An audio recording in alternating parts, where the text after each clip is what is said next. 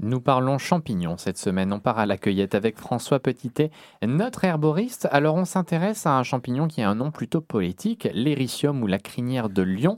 Euh, c'est une utilisation qu'on retrouve de ce champignon, notamment dans la médecine chinoise.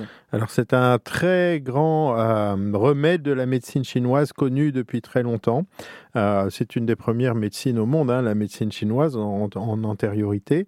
Et l'éricium était utilisé traditionnellement pour soulager différents problèmes chroniques, notamment au niveau digestif et notamment au niveau de l'estomac.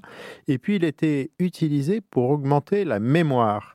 Et euh, ça, c'est très intéressant parce qu'il a été prouvé depuis qu'il est efficace dans ces deux indications pour les gastrites chroniques, les ulcères de l'estomac, les inflammations du tube digestif. Il y a beaucoup de publications là-dessus. Et toutes ces euh, gastrites et, euh, chroniques sont souvent dues à la présence d'une bactérie qu'on appelle Helicobacter pylori.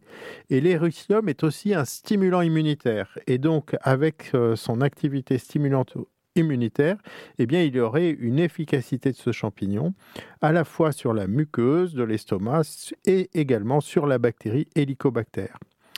Voilà. Et puis il était utilisé donc euh, pour augmenter la mémoire. Et là aussi, c'est très intéressant parce que c'est évidemment une utilisation traditionnelle depuis des siècles en médecine chinoise que la science a maintenant prouvé parce qu'on sait que euh, les molécules contenues dans ce champignon, ériacine,éricinone, augmentent la synthèse d'un facteur qu'on appelle le neuronal growth factor ou NGF. Et ce facteur est un facteur de croissance qui est essentiel aux cellules nerveuses et notamment les cellules nerveuses de la rétine, les cellules nerveuses du cerveau et les cellules nerveuses qui euh, interviennent dans nos nerfs périphériques.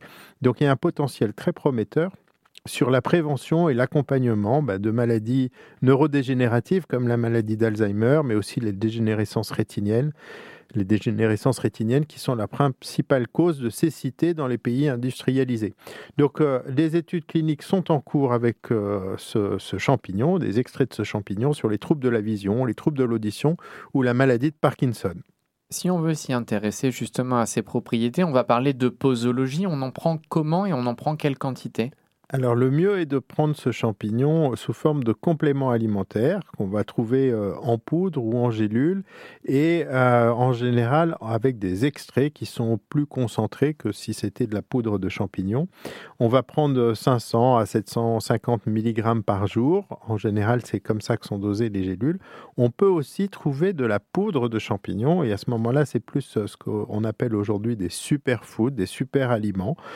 et en général, la qui est recommandée, c'est une cuillère à café euh, que l'on va diluer bah, soit dans un grand verre d'eau euh, tiède et que l'on va laisser infuser quelques minutes avant de boire cette eau en avalant la poudre du champignon.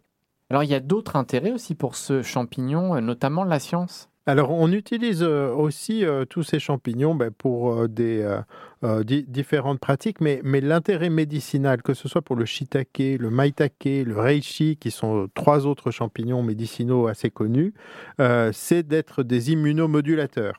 Immunomodulateurs, ça veut dire qu'ils vont moduler la réponse immunitaire de l'organisme, et ces principes actifs euh, sont principalement des, ce qu'on appelle des polysaccharides, polysucres et des lectines. Et ils ont aussi très étudié ces principes actifs donc pour moduler notre immunité et avoir une activité antitumorale. Tout ça sont des sujets euh, extrêmement passionnants qui sont en, étude actuellement dans différents laboratoires. Et on va retrouver ces polysaccharides bah, dans tout un ensemble de champignons euh, médicinaux, euh, mais leurs effets sont toujours à l'heure actuelle en étude.